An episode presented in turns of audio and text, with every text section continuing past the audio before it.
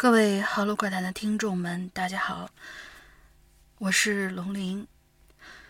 嗯，今天更这期节目啊，其实稍微有一些突然，因为我们应该是明天才更，但是我们临时调到了今天，呃，有它一定的原因吧。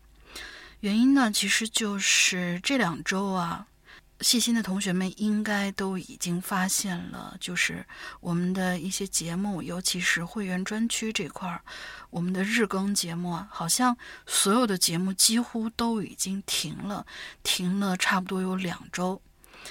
而这其实呢，源于大概就在两个星期之前吧，我呢，我是最后一个接到通知的是，山羊哥临时出差了。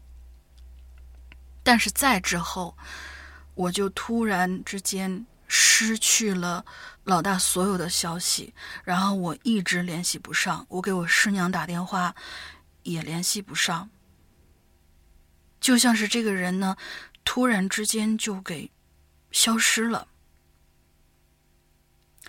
之后就一直一直一直没有任何的消息，一直到六月。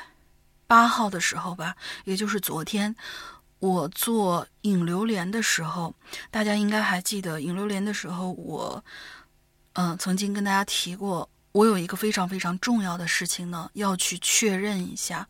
嗯，这件事情其实就是我突然之间又收到了老大的消息，而我呢，要去亲自确认一下老大没事儿，我要去见他一面。而事实上呢？我确实也在昨天见到老大，并且确定老大没事儿。然后呢，就是我们上一周啊，上一周其实应该是我们鬼影重重的一个一个投稿时间，但是呢。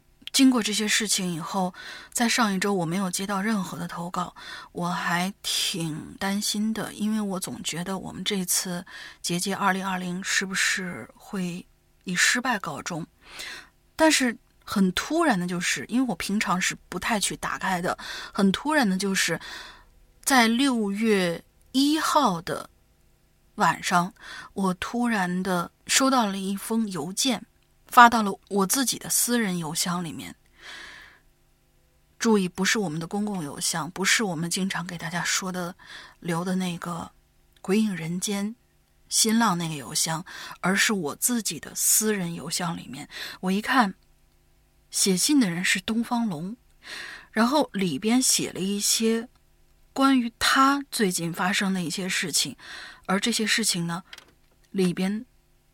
只字片语的都跟老大有关系，因为老大已经失踪这么长时间，所以看完这封信以后，我整个人我，我我我我不知道该怎么，我我几乎已经不知道该怎么思维了，非常非常的崩溃，非常的混乱，我我甚至于在想，这样子莫名其妙的事情，万一他是真的，该怎么办？这封信来的太蹊跷了。而且，又跟老大失踪的这段时间，几乎是完美契合。我当时真的是吓惨了。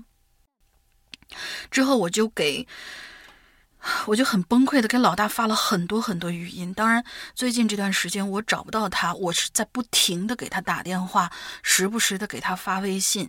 我期待着他能够跟我说，哪怕说一句话，但是都没有得到回音。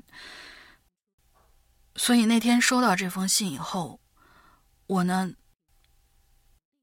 就给石阳哥发了一些语音，而同时呢，我也把东方龙写的那封信念给他听了，但是还是一样，在六月一号、六月二号那两天的时候，我仍旧没有收到任何回复。不过幸好啊，幸好昨天。星期一的时候，我已经去确认过了，请大家放心，老大回来了，没事儿。而今天晚上这个临时调配故事更新时间的这个决定呢，也是我跟老大商量了之后做的决定。哪怕是这个故事我们已经看上去好像是烂尾了吧，但是最后我们还是决定就把六月一号那天我给老大当时发的微信以及东方龙的写来的那篇不知道是信还是稿子的东西放给大家听。我们就把它当做结界二零二零的最后一章吧。好，那么我们现在就来听一下那天我到底跟老大说了一些什么。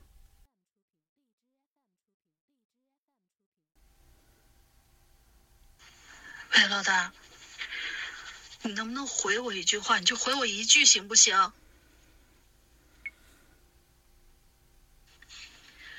已经一个礼拜了，你到底跑哪儿去了？你所有的工作现在全都是断档的，A P P 已经有已经有超过五天没有更新任何的东西了。我现在更新上去的东西，除了我的。还有就是一些存货，你就算是有事，你去上海，你给我，你给我把文件留下行不行？今天是六月二号，我现在特别特别特别的担心，因为因为英子姐跟我说。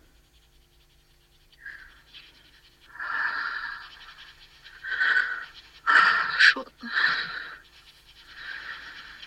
说上个月月底的时候，我师娘已经找了在上海当地的朋友，已经要报案了。我师娘说你，你上个星期三早上就走了，但是。但是早上，你早上走了以后，我我我我们周三晚上还在看你直播哎，那是谁直播？那是鬼吗？现在我这边出现了一些情况，我必须立刻马上需要跟你取得联系，我要跟你说，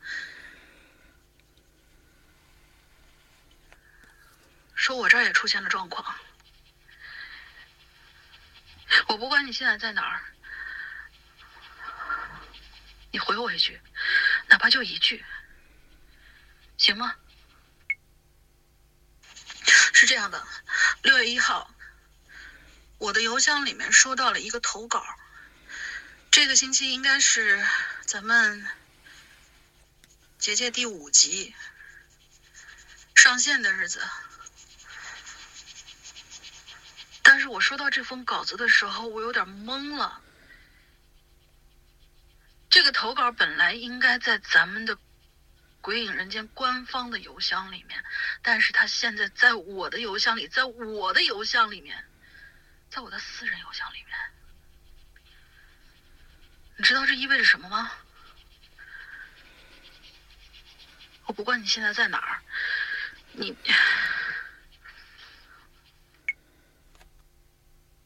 对不起啊，我刚才我刚才态度不太好。嗯，我我打开看了一眼，是东方龙写的。然后我去段子馆找过他们，然后楼小楼告诉我，东方龙和赵曙晨他们两个人也已经好长时间联系不上了。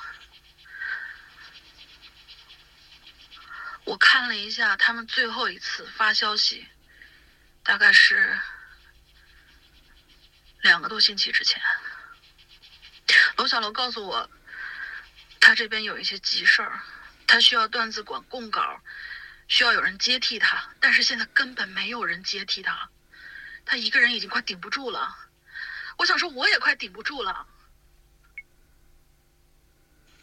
我没什么急事不给你发语音，但是我现在发现，老大，我觉得。我觉得我这么说你可能不高兴，但是咱们这个结界的游戏不能再玩下去了。无论你现在到底是什么情况，就算你跟我说这是假的，你跟所有人说这只是一个故事，那也不能再玩下去了。那些会员都是掏了钱的，这么多天没有更新。你至少给我个日子吧，啊！光我自己往下撑，我能撑多久？你有想过这个问题吗？你这么多年的心血，鬼影人间，哈喽怪谈。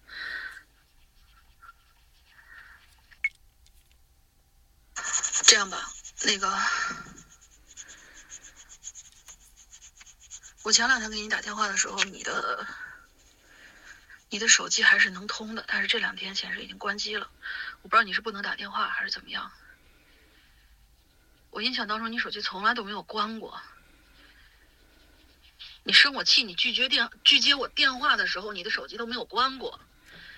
你不是一个可以让手机没电的人。这样吧，我我我估计我现在发过去所有的文件什么的，你可能都收不到。那这样，我把我把第五集的内容给你念一下吧。东方龙写过来的这一篇，我我我，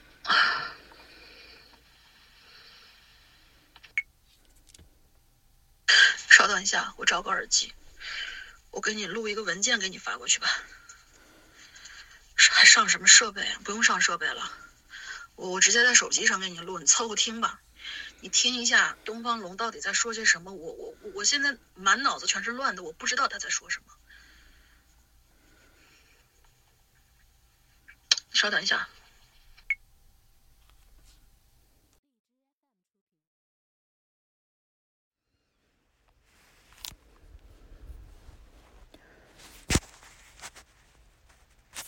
以下是第五集的稿件的内容。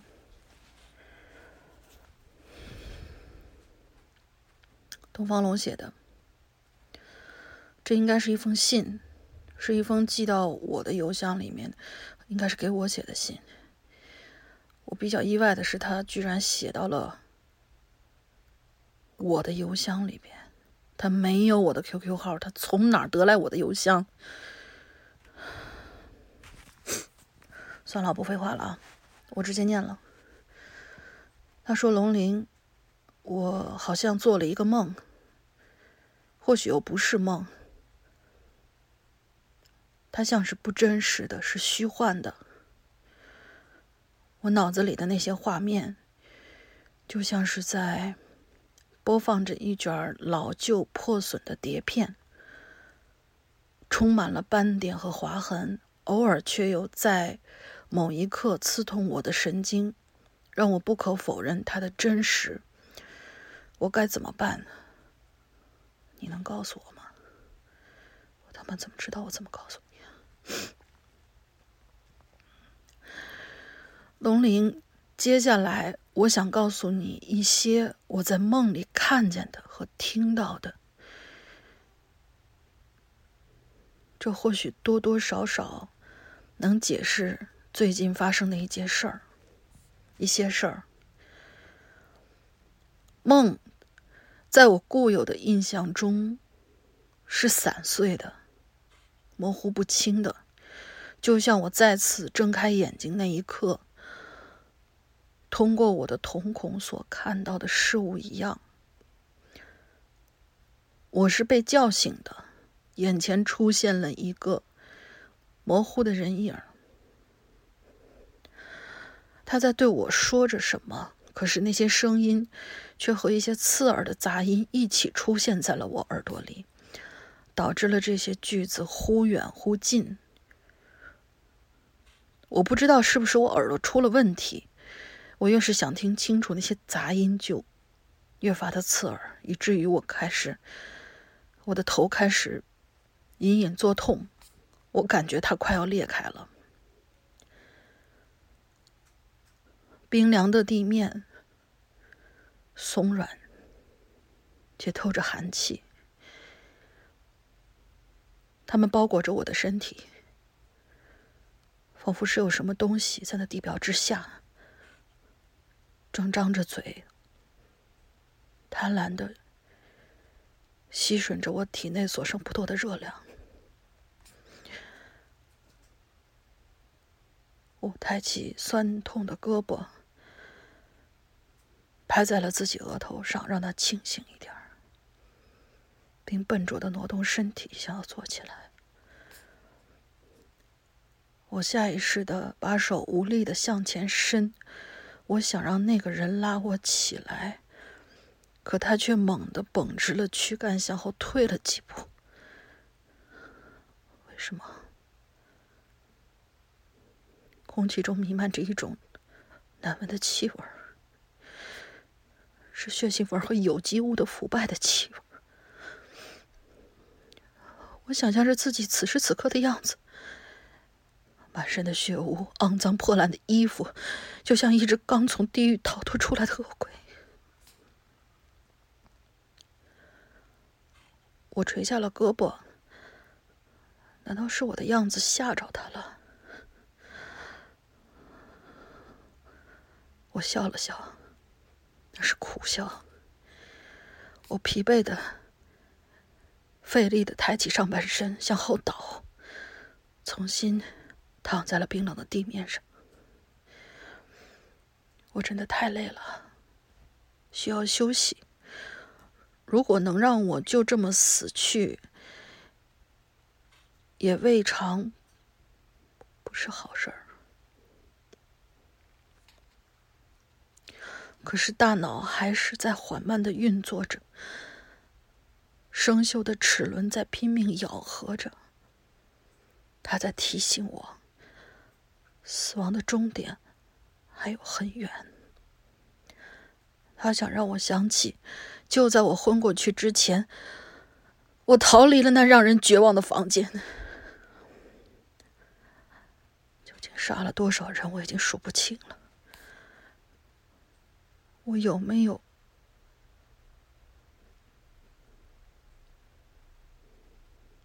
有没有杀了赵曙臣？我也不记得了。那个人还在叫我。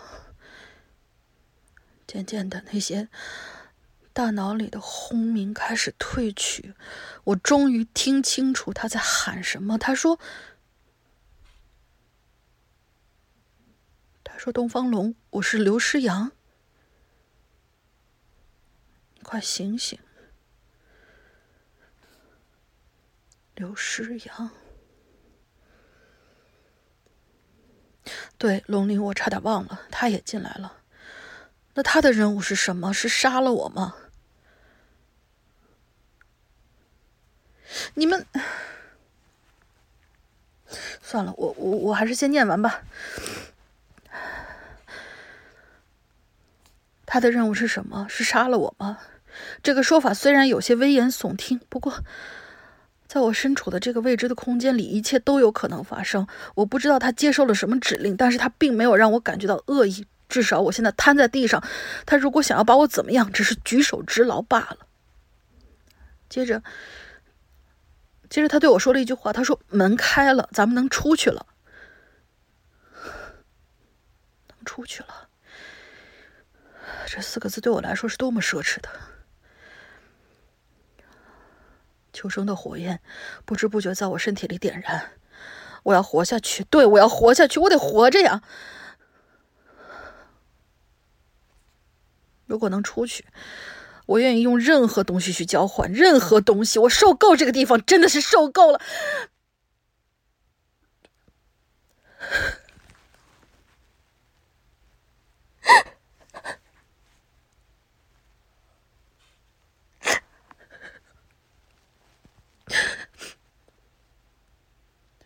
我受够了这个代表杀戮和死亡的地方。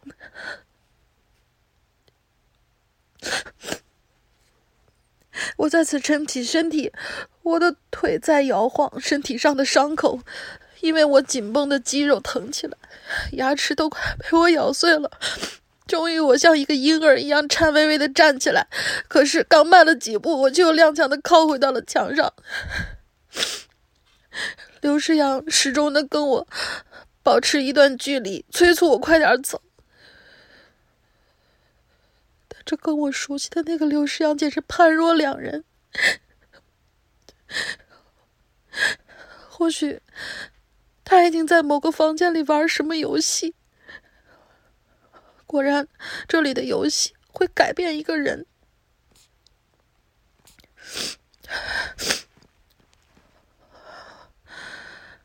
我扶着湿漉漉的墙壁，走过一段路，前面出现了一扇门，一道门，门是打开的，里面黑漆漆的，什么都看不清。我没有进去，继续朝前走。刘世阳。则是一直在前面喋喋不休的对我说话。他说：“快走啊，东方龙，我带你去见赵曙琛。所有游戏都结束了，你是最后一个。”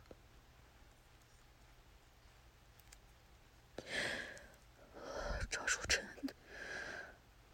他还活着，我就知道。这个信息让我没有理由去拒绝，我赶紧跟上他。往前走了好久好久，前面出现了一道铁门，门的下沿已经被水汽侵蚀的腐烂不堪。那扇门是半掩的，有昏暗的灯光照进来，我看见了，哦，不是昏暗的光，我看见了门外的天空像是笼罩了一层迷雾一般，灰蒙蒙的，分不清是白天还是黑夜。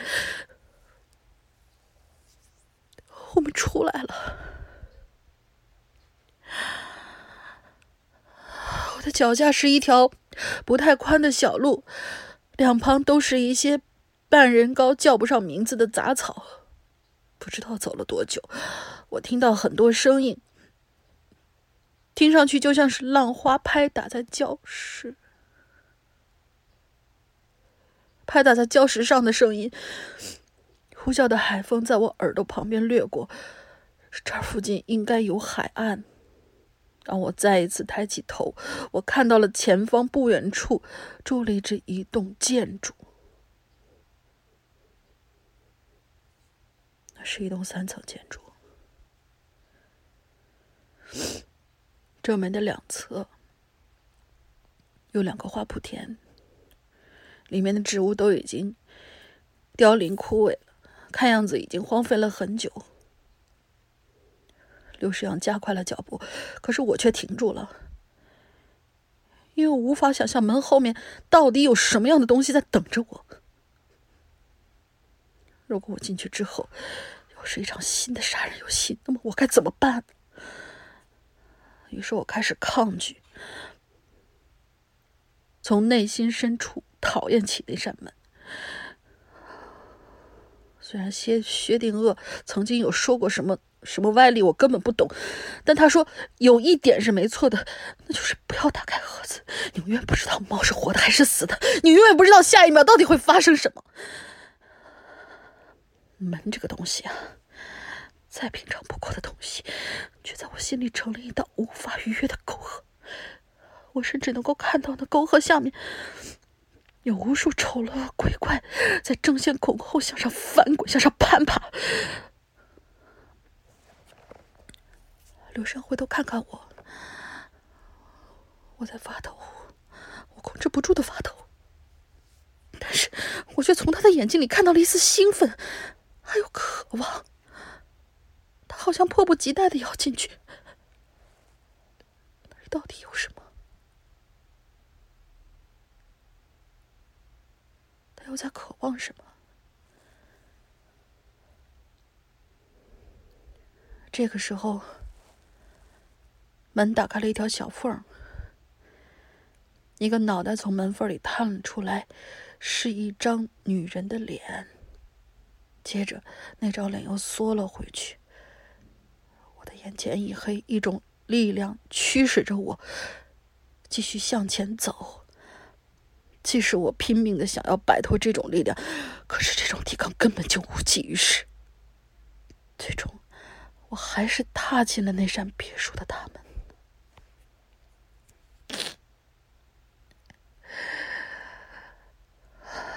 那里面有一股难以形容的阴暗，这种阴暗会吞噬你的心。就在我进入别墅的一刻起，仿佛就有一双眼睛在盯着我。这里的一楼是一个宴会大厅，中间摆着一张长桌，而在角落里，我看见一个抱着膝盖蜷缩成一团、不停念叨着什么的女孩。这谁呀？刚才那个脑袋是他的吗？我在心里思考，因为我不清楚到底有多少人在这个游戏仓库里，在这个仓库里玩过游戏。而最好的答案就是，这个女孩跟我们一样，她是幸存者，她是最坏的打算，是她根本就不是人。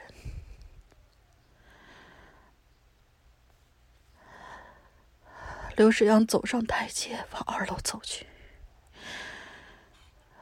然，角落里的人朝我冲了过来，他的动作非常快。伸着两条干枯的胳膊，在我没有做出任何反应的时候，他捏住了我的手。他用沙哑的声音对我说：“凹凸五色土，凹凸五色土。你知道凹凸五色土是什么意思吗？我来告诉你啊。”然后那个女人的指甲就嵌进了我肉里，疼死了，好疼啊！我拼命的甩开他，可是刚一回头，就撞在了一个人的身上。那个男人，他的身体很结实，我差点就坐到了地上，却被他扶住了。那个男的开口说：“他看着我的眼睛，他木讷的说，就差你一个了，完成那个房间里的仪式，我们就能出去了。”说完。那个男的拦住那个发疯的女人，对我点点头，又伸出一根手指向上指了指，然后一根手指变成了三根。他的意思是上楼，上三楼，这是我的理解。前面的刘诗阳也在催促我，不过我却从那个男人的嘴里听到一个我非常熟悉的名字——棉花。这个女人是棉花，她怎么可能是棉花？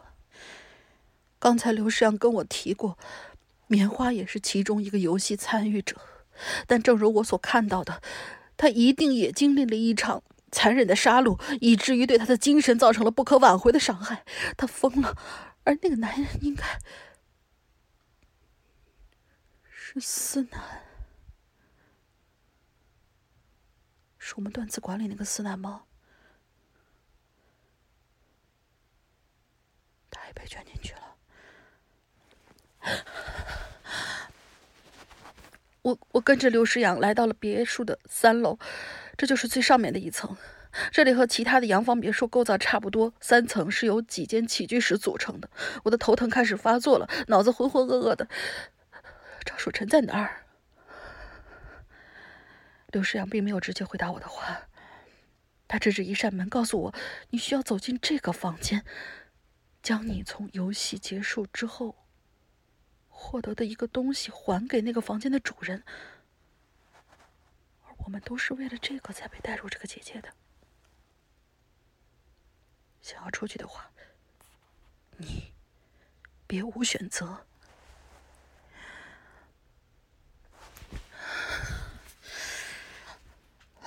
对门已经根深蒂固的恐惧使我僵在了原地。我的视力开始恢复，我回头看清了刘世阳的样子。我看到他披着一件风衣外套，领口竖了起来，脸上的皮肤很白，不知道是不是因为光线的缘故，还是原本就是如此。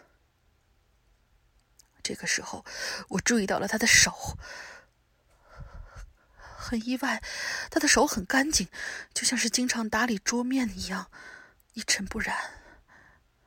又或许被福尔马林泡过，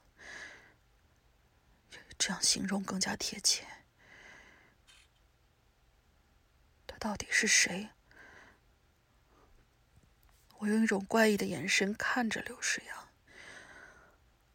如果他也在那些房间里玩过某个血腥的游戏，为什么他的手、他的衣服、他的脸会这么干净？我的脑子突然变得很乱，我控制不住要继续想下去。还有就是，为什么他一直跟我保持一段距离，甚至至始至终都没有接触过我的身体？难不成他碰不到我？他不是真的？我被脑子的想法左右，一步一步的朝后面退去，因为眼前的世阳哥突然变得很陌生，陌生的让我害怕。他显然看出了我的意图，他说：“东方龙，你在干什么？”可是我的腿根本就不听使唤，这是人在面对恐惧时候的本能反应。可是这种本能，此时此刻却有可能把我害死在这儿。我回头望向他，我问：“你是鬼魂吗？真正的世阳哥他在哪儿？”我能听到我的声音在颤抖，可是刘世阳却笑了。他的脸非常的苍白，没有一丝血色。他点头，他承认了。眼前的刘世阳直言不讳说：“没错，我就是鬼魂。八周年的时候，我已经说的很清楚了，我的目的就是要回我的身体。这个房间的主人是一个叫……”陆淼的九岁女孩，只有她才能让我们出去。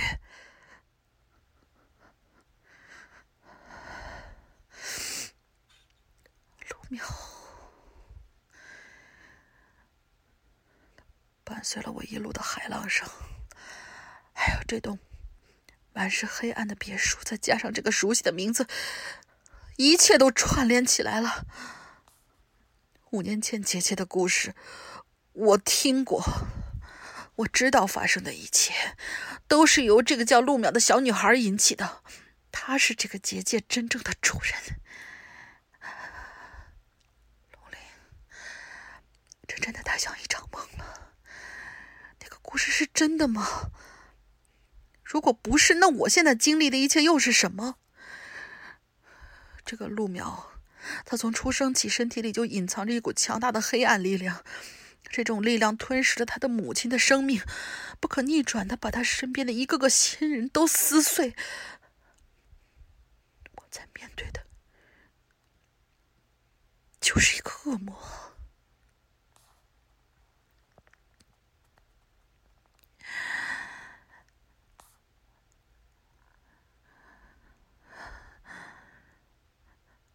看到我的犹豫。那个鬼魂的语气有些急躁。他说：“现在那个刘世阳已经死了。按照计划，一旦你走进去完成里面的仪式，我就可以重新回到我的身体。难道你不想出去吗，东方龙？没什么好犹豫的。如果你想，就按照我说的去做，好吧？这也是在帮你自己啊，我自己。”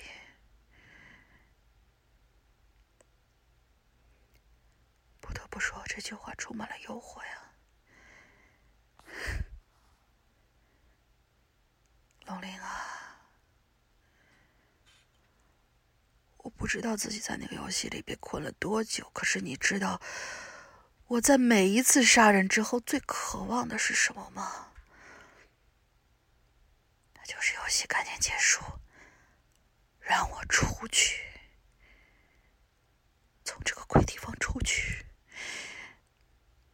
如果可以出去的话，我愿意付出任何的代价。可是，如果我开了门，其他人也会出去吗？那么蜀尘呢？这一刻，一种邪恶的东西正在侵蚀我的良知。对呀，管他呢！如果要问这几个人中间谁最应该获得重新生存的权利，那当然就是我呀！我一下子明白了，在别墅之外，那鬼魂眼神里的渴望了。那是对于新生的渴望啊！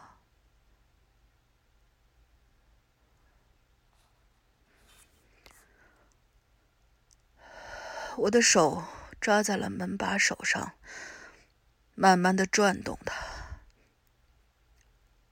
门开了，一个人站在门里头。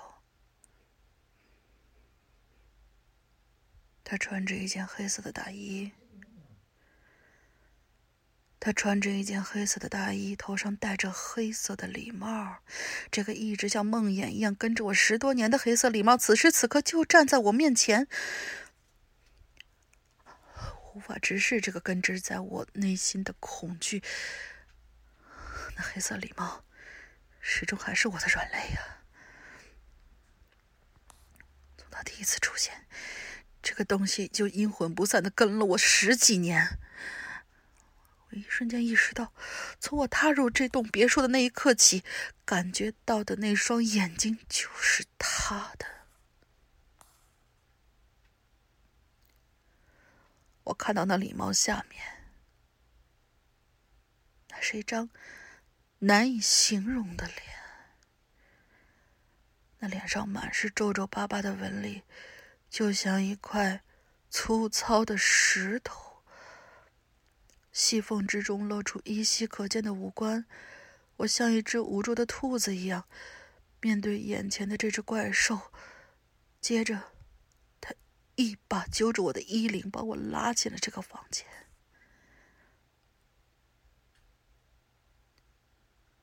这是一间跟外面格格不入的空间，在这儿，别墅的奢华和整洁都荡然无存。那房间里很乱，酱紫的床上，被子被套都撕扯的拧在了一起，像是有人为了发泄一样，把里面的填充物全部都掏了出来，散落一地。四周墙壁上的墙纸被撕得斑驳。露出一块一块灰暗的墙体，床头的棕色柜子仰面朝天，抽屉扣放在地上。床的对面是一个壁炉，壁炉上方横挂着一幅油画，油画上画着的是一个小女孩，她的头上戴着一顶黄色的遮阳帽，表情幽怨，带着浓浓的恨意。她的怀里抱着一只黑色的大猫，那只猫。描绘的惟妙惟肖，仿佛活过来一样。这个时候，那个鬼魂走了进来，他说：“东方龙已经进来了，这就可以了吧？你答应我的事情应该兑现了吧？”那个黑礼帽居然开口说话了，他的声音伴随着一种难听的喉音，仿佛不应该存在于这个世界。他说。当然，不过，那可能不是你想要的结果。鬼魂问他：“你什么意思？”黑礼帽回答：“总之，所有房间的游戏都已经结束，只差最后一步，新结界的反噬就可以开始了。现在，新结界里所有的灵魂与身体。”都可以自由的结合与剥离，找到你的另一半，完成你的心愿吧。那个鬼魂说着，渐渐远去。这间房间只剩下了我和这个黑色礼帽。突然之间，我眼前一亮。那壁炉之中竟然燃起了火，干柴噼里啪啦作响，不断有火花从里面跳了出来，落在了地面上。可是周围的温度并没有因此升高，在骤降，就像变成了一个冰窖。仪式要开始了吗。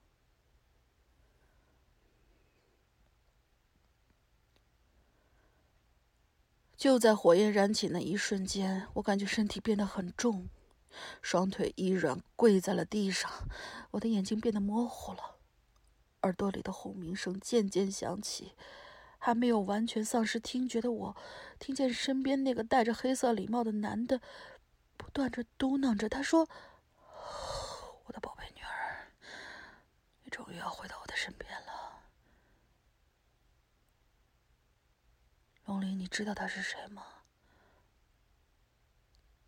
他就是陆淼的父亲陆德轩。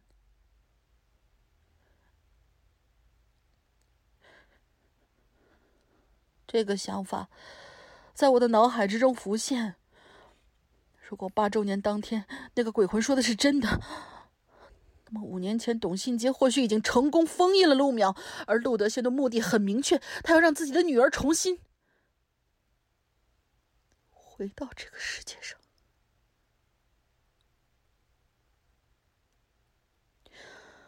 我想到刚才见到的两个人，一个是已经精神失常的棉花，还有一个是思南。他们应该也是游戏的胜利者。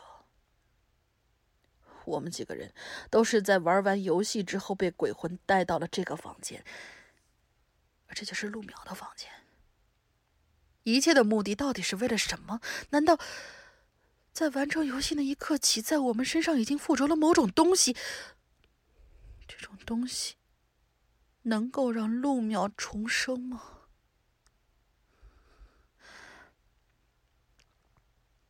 难道那些房间里的游戏最终的目的就是释放陆淼的灵魂？游戏结束，打开门就等于是解开了囚禁陆淼灵魂的枷锁吗？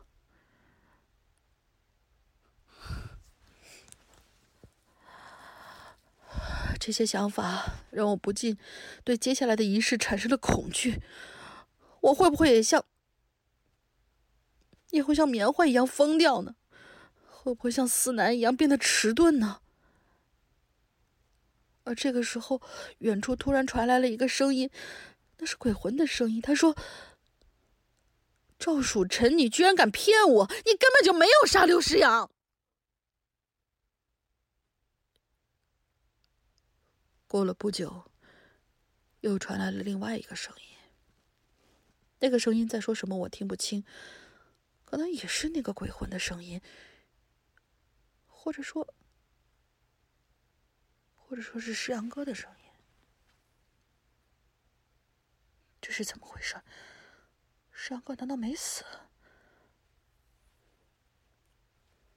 那个黑礼帽在笑着。可是，在他扭曲变形的脸上，却出现了两行水字。他居然在流泪。突然，我的身体之中像是有什么东西挣扎着想要脱离我的身体，我的胸腔产生了巨大的痛楚，我忍不住嘶吼起来：“让我死吧，让我死吧！”这种感觉太难受了。我感觉我的胃里就像是有什么在翻腾，我直接吐了出来。那不是胃液和食糜，而是一团黑色的东西。我虚弱的瘫倒在了地上，我的意识开始变得模糊，仿佛坠入了一个无尽的深渊，一直往下落，一直往下落。接着我就掉进了冰冷刺骨的水里。我奋力的挣扎着，可身体却不断的向下沉，低温让我的四肢开始麻木。还是逃脱不了死亡的命运。这个结界，它简直就是一座坟墓。对于每一个来到这儿的人，属于每一个来到这儿的人，而我也不例外。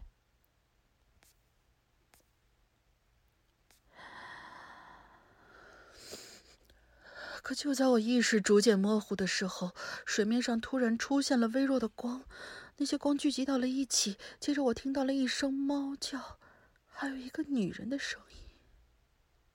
顷刻之间，我回到了陆淼的房间。我听到那个女人的声音断断续续，我只听得到几句话。她说：“你这么做是会后悔的。”怨恨还没有消除，这种黑暗的巫术不允许进行。然后就是那个黑礼帽沙哑的声音，他说：“我是他的父亲，董新杰，我女儿太可怜了，你能明白吗？我要让她活过来，给她自由，我欠这个孩子太多了，我爱她。”原来那个女的是董新杰。我突然像是抓住了一根救命稻草，我又听到董新杰在说：“他说，即使是这样，他也只能生活在结界里。已经过去二十年了，你这么做又是何苦呢？”二十年？什么二十年？二十年前正是陆苗死亡的那一年，所以难道这一切都是？陆德轩做的，也包括五年前那次结界游戏，都是陆德轩做的吗？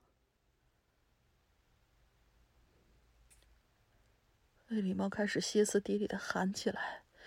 他说：“董新杰，你的阵法我解除不掉，我当然明白，他只能生活在你设下的结界里。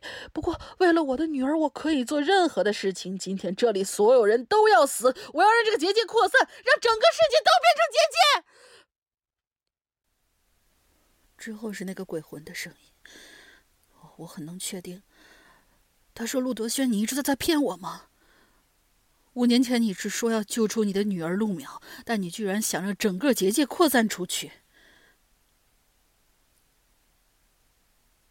之后，黑礼帽说：“别进来，你会毁了这个局的。”那我夺回身体又有什么用？你从一开始就想利用我的自私，利用我的欲念，让全世界成为结界。那么，你救你的女儿还有什么意义？你闭嘴吧。只有结界才能让我女儿真正获得自由。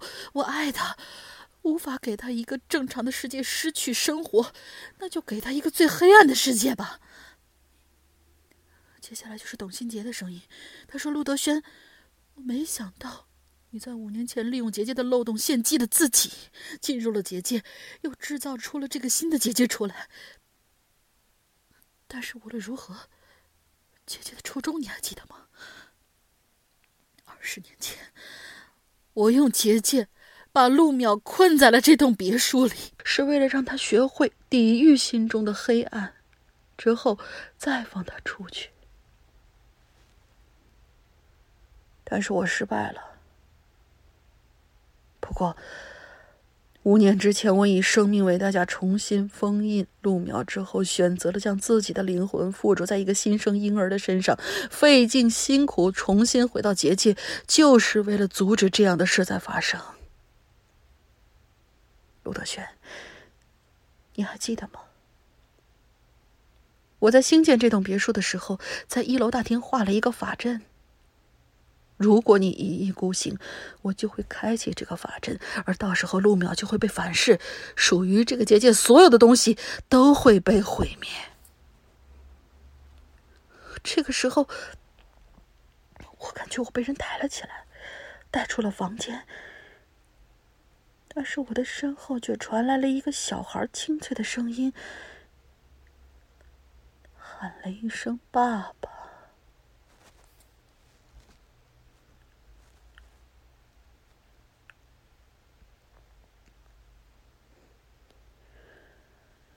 陆淼重生了，那个恶魔重生了，我恨不得背着我的这个人再快一点，因为我觉得死亡正在向我逼近，越来越近。那个人的身上有股子很重的烟味儿，我能够感觉到经过楼梯产生的颠簸，他在带我离开。那这个人是谁呀？艰难的睁开眼睛，我总算看清了他的脸。天哪，舒晨！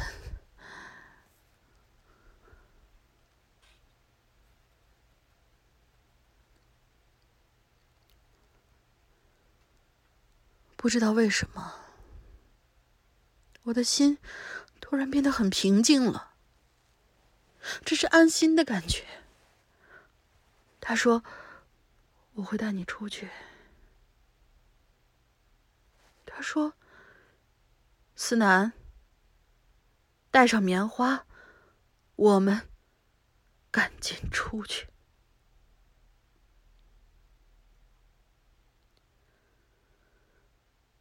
接下来，我的眼前不知怎样突然亮了起来。我透过四周的窗户，能看到整个别墅的外边已经燃起了熊熊的烈火，火舌肆意的向上窜腾，很快包围整个别墅。远处正传来一个女孩子撕心裂肺的哀嚎，那声音里充满了痛苦和绝望。这个时候，有一个声音说：“你们快走。”我循着声音看过去，我发现刘世阳正在努力的推着别墅沉重的大门，他好像要让大门开得更大一些。从他身上穿的那件黑色的 T 恤和他蓬头垢面的样子，让我才相信这才是我们的世阳哥。我要说，但是我的脑子里却是一片空白。接着，我们几个人逃出了别墅，舒晨背着我。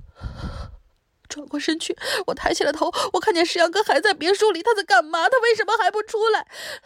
在火焰将大门完全堵住的一刻，我看见石阳哥正在微笑的看着我们。为什么呀？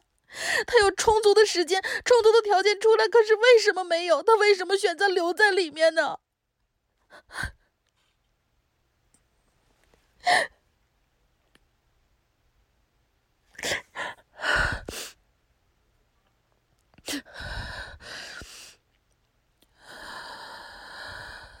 快，烈焰席卷了整个别墅。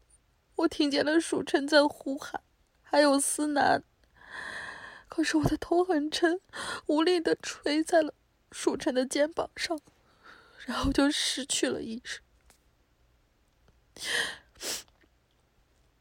当我再次醒来，我看到的是明媚的天空和，温热的阳光洒下来，驱赶着我身体里的寒意。我看到棉花好像已经恢复了，我不知道是因为什么。或许就像是董清杰说的，结界毁灭了，在他毁灭的同时，也把一切属于结界的东西带走了。我们已经没事儿了。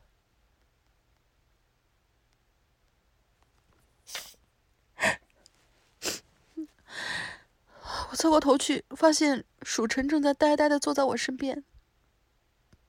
他的手里夹着一根烟，烟雾在他的指缝之中缠绕着，最后被风吹散了。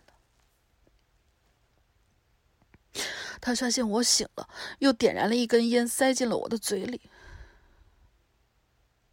蜀尘的眼神里仅仅掠过了一丝喜悦，就暗淡了下来。想要说什么，可我看到他的嘴唇蠕动了几下，却没有吐出半个字，只能吸了一口烟，长长的吐了出去。从他的眼神里，我读出了一些东西，像是内疚，或者是忏悔。我不知道这是什么原因。最后也只能是笑了笑。在最后一刻，是他陪着我逃出来，而我们都活着，一切都已经不重要了。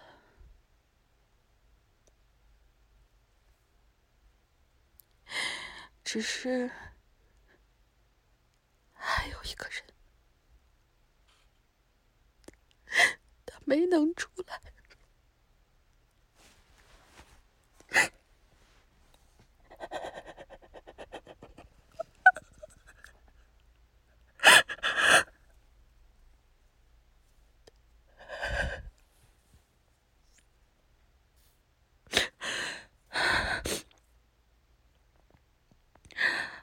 我看着头上的天空，可眼前却失去了该有的色彩。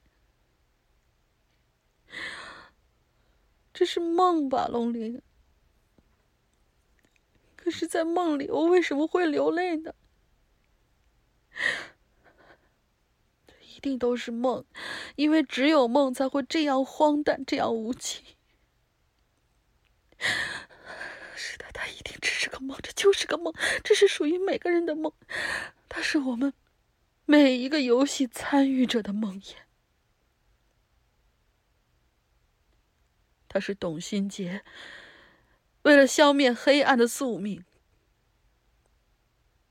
他是那个鬼魂；为了逃离结界的挣扎，他是石阳哥牺牲自我的拯救；他也是陆德轩为了让女儿重生的执念。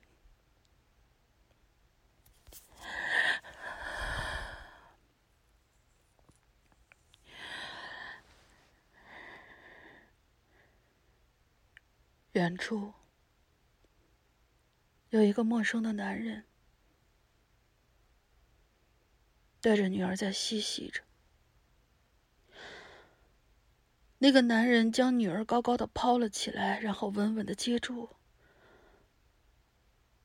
在他们父女两个人的脸上洋溢着灿烂的笑容。我仿佛能在他们身上看到陆德轩和陆淼的影子。世界上最纯粹的爱，那就是父母对子女的爱。它凌驾于人类所有的情感，洁白的，没有一丝污秽。我想醒过来，我不知道，当梦再次醒来之后，迎接我的会是什么，但我却满怀期待，因为我希望有人告诉我这一切，一切的一切其实就是这一场梦。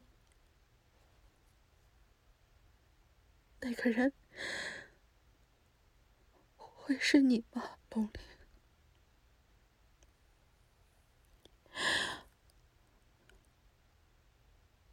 东方龙，写于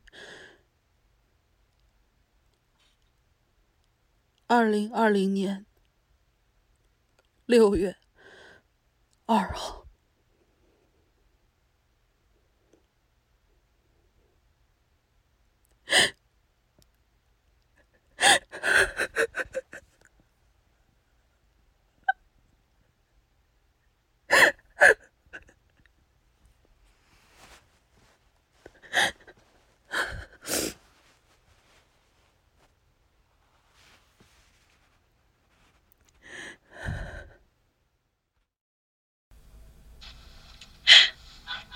师傅，文件发给你了，你在哪儿呢？